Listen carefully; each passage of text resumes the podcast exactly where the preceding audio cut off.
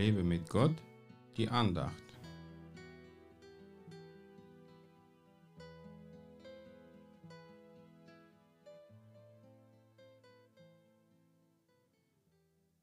Petrus aber antwortete ihm und sprach, Herr, wenn du es bist, so befiehl mir, auf dem Wasser zu dir zu kommen. Er aber sprach, Komm. Und Petrus stieg aus dem Boot und ging auf dem Wasser und kam auf Jesus zu. Matthäus 14, Verse 28 bis 29. Als Petrus Jesus auf dem Wasser gehen sah, war er sich nicht ganz sicher, ob das wirklich Jesus ist und fragte deswegen nach. Jesus hat es ihm bestätigt und dann ist er auch auf dem Wasser gelaufen. Manchmal ist es wie in unserem Leben, wenn Gott zu uns spricht und uns sagt, dass wir auf dem Wasser gehen sollen. Dann sind wir oft unsicher, ob es wirklich Gott ist, der zu uns spricht und vernachlässigen deswegen seine Stimme.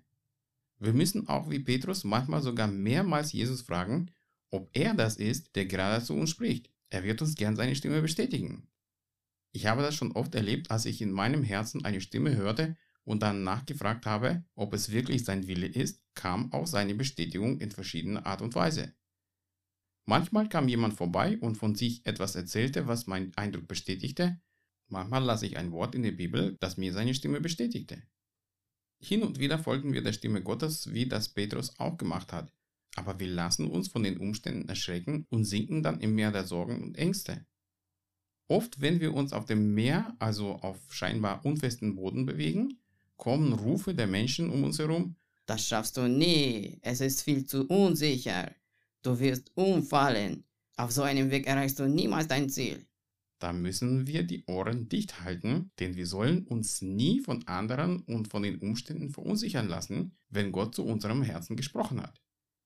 Geh im Vertrauen zu Gott auch auf dem Wasser, also auch durch unsichere Umstände, ohne sich von Sorgen und Ängsten anhalten zu lassen. Gott segne dich. Mehr Andachten findest du unter www.lebemitgott.de. Ich freue mich auf deinen Besuch.